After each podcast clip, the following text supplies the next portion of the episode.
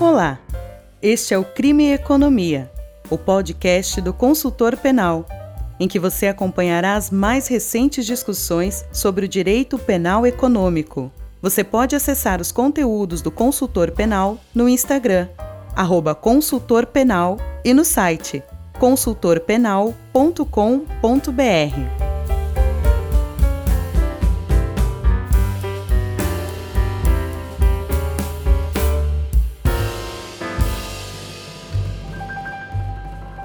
Olá, esse é mais um episódio do Crime e Economia, o podcast do consultor penal.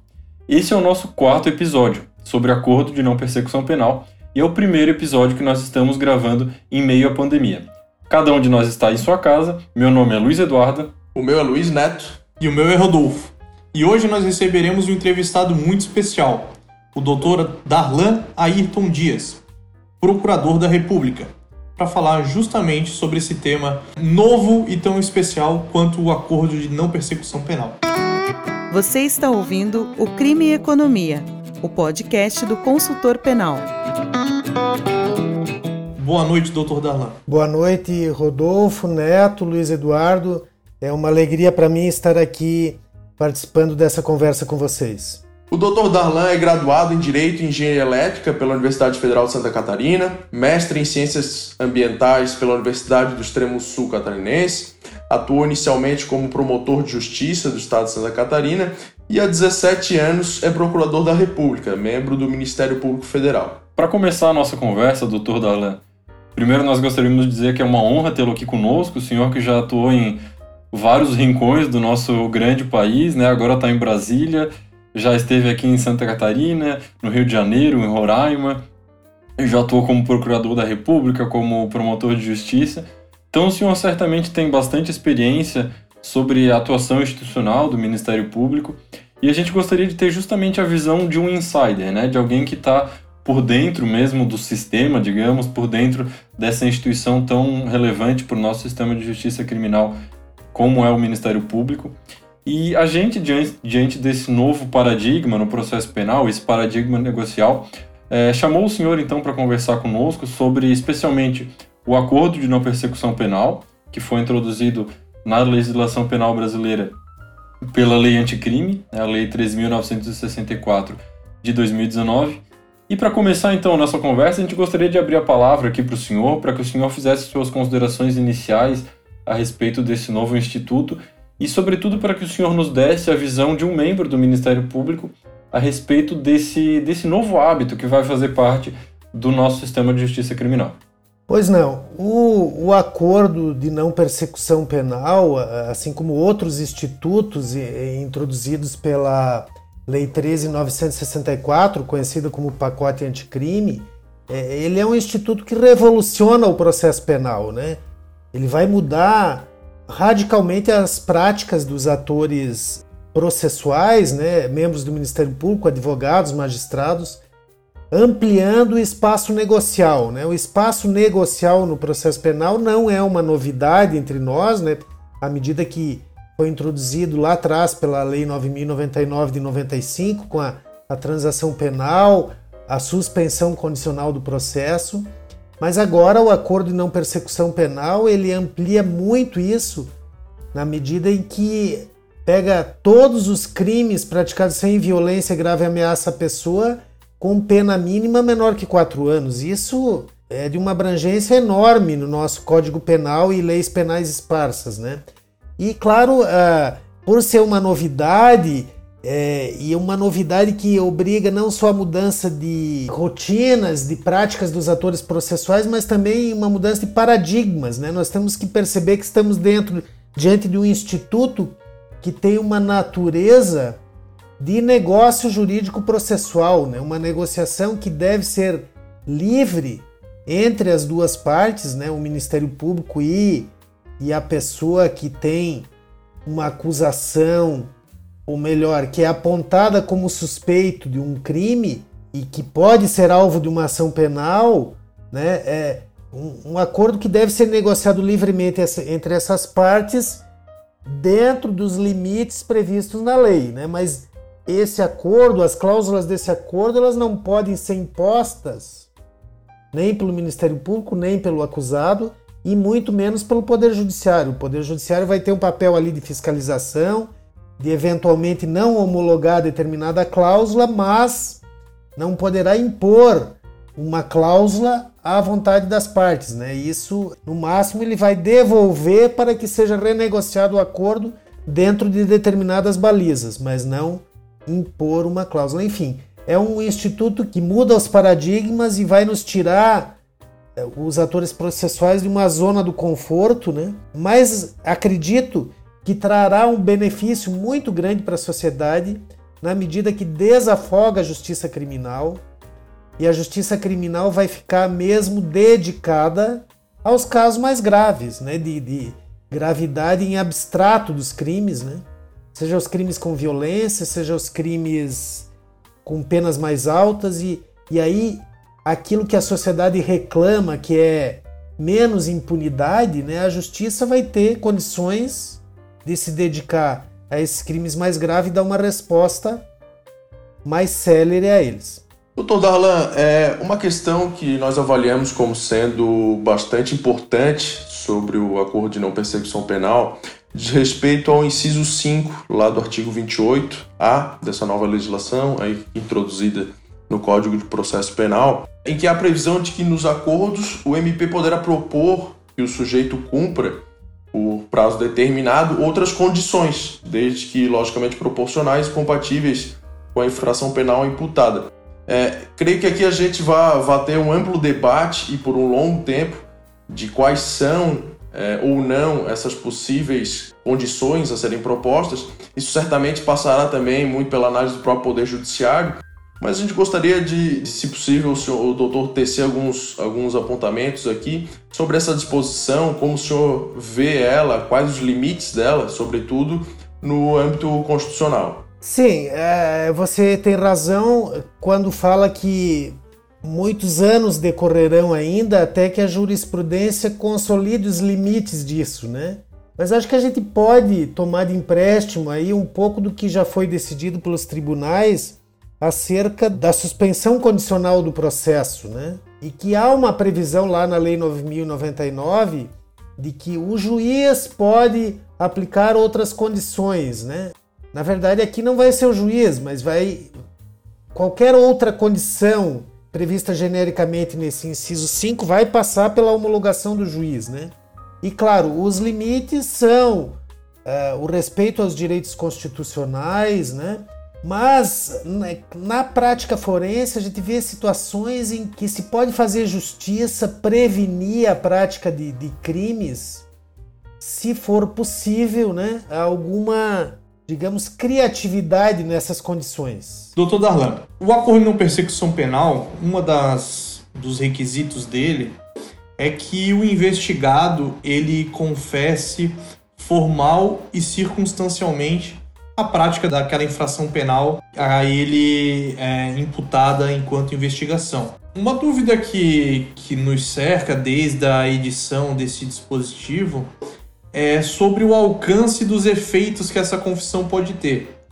Por exemplo, até que ponto essa confissão no âmbito criminal ela vai contar, vai valer, em que peso que ela terá numa ação de improbidade administrativa, por exemplo nós queríamos é, ouvir a opinião do doutor, ou uma reflexão, enfim, de como o doutor é, vê o alcance dos efeitos desse acordo de não persecução penal. Sim, é, é, essa talvez seja a questão mais intrigante aí do Instituto, né, na forma como foi regulado pelo legislador. Não só nessas hipóteses que você colocou, se vale para uma eventual ação de improbidade, mas também na própria hipótese de não cumprimento do acordo, né? O, o acusado não cumpriu o acordo. Bom, aí vai ter ação penal. Aquela confissão serve como prova, né? Uma interrogação.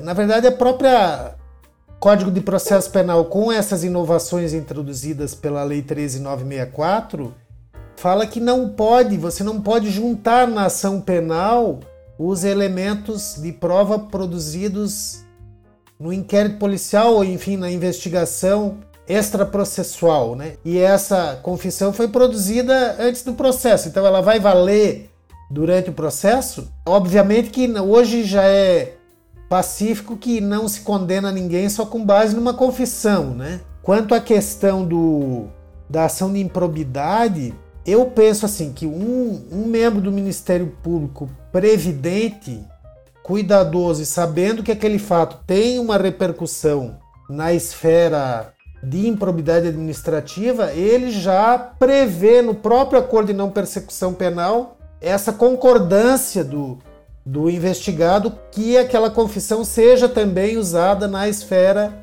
da improbidade administrativa. E por outro lado, o defensor dessa pessoa, que vai certamente se preocupar com toda a abrangência daquele fato, e diante da previsão na legislação do acordo de não persecução civil, já vai também estar aberto a um, um acordo que englobe tudo, né? ou pelo menos deixar a coisa encaminhada para que haja um acordo lá na improbidade também, né? Mas no fundo, se me permite, tudo isso remete para uma outra coisa, né, que é assim o standard probatório, né? Porque a lei, né, o artigo 28 A, ele fala assim: não sendo caso de arquivamento, né, não sendo caso de arquivamento. Então aí, esse não sendo caso de arquivamento significa, bom, tem que ter prova da materialidade e indício de autoria.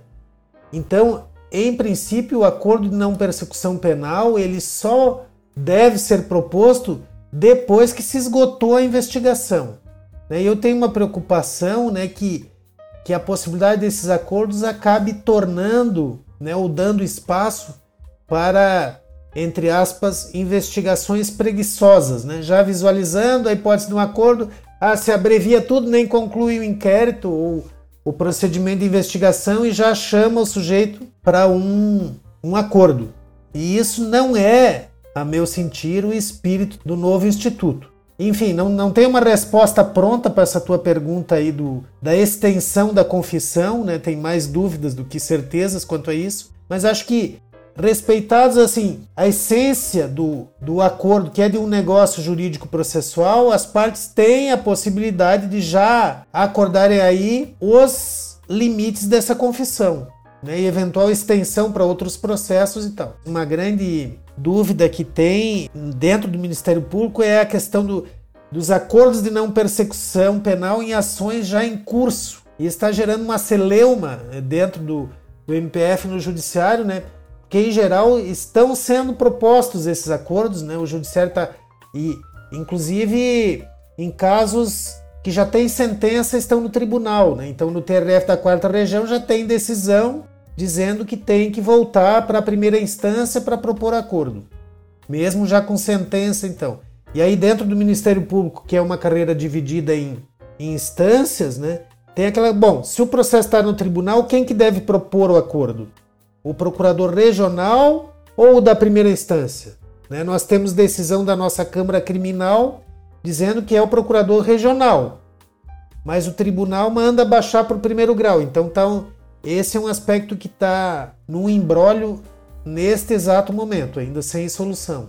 Teve até o enunciado 98, né, doutor Darlan? Da Câmara, né? Da segunda Câmara. Isso, isso, exatamente. Doutor Darlan, hoje nós temos uma discussão bastante grande sobre a possibilidade de oferecimento do acordo de não persecução penal mesmo após eventual condenação criminal, ainda que em segundo grau de jurisdição. A segunda Câmara de Coordenação e Revisão do MPF, aliás, formulou recentemente o enunciado 98, indicando a possibilidade de oferecimento do acordo até o trânsito em julgado. Bem, eu, eu penso que o Instituto é acordo de não persecução. Então, se já tem uma persecução instaurada, não faria sentido falar em acordo de não persecução. Né? A não ser naqueles casos assim que o acordo de não persecução não cabia porque, porque enfim, o enquadramento típico superava o limite de quatro anos, por exemplo, e depois lá na frente houve uma sentença desclassificando um dos crimes, e aí, bom, caberia, aí faz sentido oferecer o acordo, né? Agora, depois de já proposto com sentença, enfim, não me parece que faça sentido a aplicação do Instituto. Porém, você falou do Tribunal de Justiça de Santa Catarina, o TRF da quarta região também tem decisão nesse sentido, dizendo que cabe e mandando voltar para o oferecimento. Né? aí a, a, no âmbito do MPF a discussão que fica é se o processo já está no tribunal, quem que tem que oferecer o acordo de não persecução penal? O procurador regional da República que atua no segundo grau perante o tribunal ou o procurador de primeira instância, o procurador da República? Né? Como a jurisdição de primeira instância já se esgotou, caberia ao procurador regional. E isso foi o que decidiu a segunda Câmara de Coordenação e Revisão do Ministério Público Federal. Porém, o TRF4 manda voltar para a primeira instância, então fica aí um paradoxo. Né? Quem vai fazer o juiz de primeira instância com o procurador regional, isso não tem ainda uma solução. Tem vários recursos em curso, conflito negativo de atribuição, enfim. Ainda não houve pacificação dessa matéria. É, doutor Dalla, gostaria de fazer uma pergunta assim, em termos mais institucionais e culturais, de cultura jurídica mesmo, é, para o senhor. Antes a gente estava conversando aqui no making off do podcast e o senhor comentou até sobre questões triviais como a realização da audiência prévia, a entabulação do acordo de não persecução penal. É, agora, durante o podcast, o senhor comentou também uma expressão que eu achei bastante curiosa, mas que é bem emblemática, sobre as investigações preguiçosas que podem vir a acontecer, né? A minha pergunta é: o senhor acha que o Ministério Público e o Judiciário, os autores jurídicos em geral, né, é, estão preparados para esse novo paradigma que, que se avizinha ou que já chegou mesmo, né? E até porque a gente já, como o senhor falou, a gente já tinha antes alguns instrumentos assemelhados a, ao acordo de não persecução penal, né? Transação penal, suspensão condicional do processo, é, também no âmbito da justiça penal negociada, a colaboração premiada. E agora a gente chega a, a, um novo degrau, a uma nova etapa desse paradigma com o acordo de não persecução penal. É, o senhor lhe parece que, que as instituições estão preparadas para essa nova realidade? Sim, é, a questão é muito interessante, Luiz Eduardo. Na verdade, o Brasil vem construindo o processo acusatório na prática aos poucos. Né? Apesar de estar claramente previsto na Constituição, a legislação processual e a própria prática dos atores de justiça vem acontecendo de forma mais vagarosa. Né? Então a gente viu ao longo do tempo alguns exemplos disso. Né? Um deles foi a reforma de um tempo atrás no processo penal que previu o cross-examination. Né? E mais a gente viu, e ainda tem um outro perdidos por aí, juízes que não, não aceitam isso, ainda querem ter o, o domínio da produção da prova, né? E eu vejo o acordo de não persecução penal como mais um passo nesse sentido de consolidação do processo acusatório, ah, da mesma forma que o juízo de garantias previsto no, nesta lei, né? E aí as, as resistências das instituições, né? Os seres humanos são resistentes à mudança e nas instituições são compostas por pessoas, né? Então, na prática, a gente tem essas resistências à mudança de paradigma. E o acordo de não persecução penal, ele transfere para o âmbito do Ministério Público toda uma logística de preparação de audiências, de intimação de investigados, de advogados, que antes era feito pelo judiciário os institutos negociais que nós já tínhamos, como a transação penal e a suspensão condicional do processo, elas aconteciam inteiramente em juízo. O Ministério Público apresenta o caso em juízo, o juiz, no caso da suspensão, recebe primeiro a denúncia e depois marca audiência. No caso da transação, primeiro marca audiência, mas de qualquer forma, todo o aparato, agendamento de audiência, sala de audiência, intimação de partes, era feito pelo judiciário. Agora isso vem para dentro do Ministério Público, então nos dá uma demanda de trabalho enorme, porque vai ser a imensa maioria dos casos de crimes vai passar por acordo de não persecução. E apenas crimes mais graves é que não caberá o acordo. Então isso nos dá uma demanda de logística, de equipe de trabalho e tal. Mas, por outro lado, é um empoderamento do, do Ministério Público como dono da ação penal. Então, a meu sentir, a gente deve aceitar esse encargo adicional de trabalho com muito gosto, assim, porque ele fortalece a posição institucional do Ministério Público. Porém, a gente tem também dentro da nossa instituição alguns colegas assim que acabam optando mais pelo comodismo. Ah, não, vamos fazer isso lá em juízo. Aí encontra um juiz que também não compreendeu a natureza do instituto e quer continuar fazendo tudo em juízo. Mas é um desvirtuamento claro do Instituto. Né? Aí vocês vão dizer, ah, mas os acordos de colaboração premiada já são conduzidos estritamente pelo Ministério Público. É verdade. Só que na prática, os acordos de colaboração premiada só têm acontecido em grandes casos, que são os casos de forças-tarefa, os grandes casos de corrupção. É o, o lugar onde tem acontecido esses acordos de não persecução penal. Então é uma parcela bastante pequena do Ministério Público que lida com isso ainda. Doutor Dalan, é, caminhando já para o fim, então, aqui do, do, nosso podcast de hoje, e agradecendo mais uma vez a presença do doutor, sempre nos traz considerações bastante importantes é, em matéria de processo penal, direito penal. É, eu passo a palavra para o doutor para algumas considerações finais. Primeiro, eu quero agradecer muito a oportunidade de conversar aqui com vocês e com os ouvintes do podcast Crime e Economia e dizer que, apesar de todas as dificuldades, as incertezas que a gente tem, eu sou um entusiasta desse Instituto do Acordo de Não Persecução Penal, porque ele vai nos permitir, assim como atores do, do, sistema de justiça, fazer justiça na prática de uma forma muito célere. Assim. Eu, no começo da minha carreira como promotor de justiça, eu trabalhei numa pequena cidade do interior de Santa Catarina e eu ali me entusiasmei com a figura da transação penal, porque naqueles pequenos crimes tu reunia a vítima, autor do fato e fazia uma justiça ali de maneira célere e as pessoas saíam com uma sensação de justiça feita. E o Instituto do Acordo de Não Persecução Penal, ele também valoriza isso. E mais, ele dá um espaço importante para a vítima, que normalmente é uma figura esquecida no processo penal. Então, eu é, sou otimista de que a nossa justiça criminal ficará bem melhor com essa inovação. Bom, uh, agradecendo mais uma vez ao Dr. Darlan Ayrton Dias pela sua fenomenal participação aqui conosco no Crime Economia.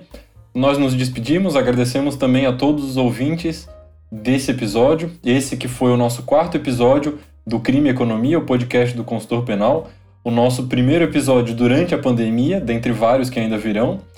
Então é isso. Tchau, muito obrigado a todos. Neto, Rodolfo, a palavra está com vocês para a nossa despedida.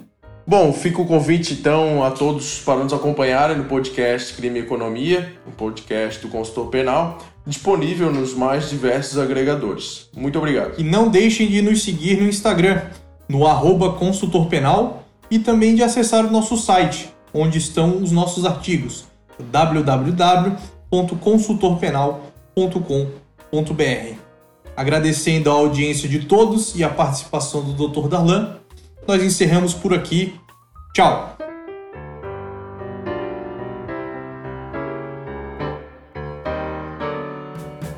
Você ouviu mais um episódio do Crime e Economia, um podcast do Consultor Penal. Você pode acessar os conteúdos do Consultor Penal e entrar em contato conosco no Instagram, arroba Consultor Penal, e no site consultorpenal.com.br. Até a próxima!